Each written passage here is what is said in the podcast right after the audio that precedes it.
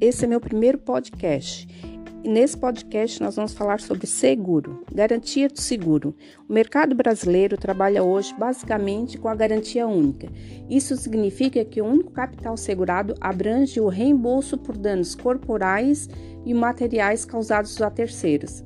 Exemplo: se o segurado derruba o muro do vizinho e esse muro cai em cima de uma outra pessoa, os danos causados pelo segurado foram materiais, muro, e os corporais, pessoa atingida. Nesse caso, a importância segurada pagará dois tipos de danos, independente dos valores individuais de cada um, obviamente limitados à própria importância de segurada.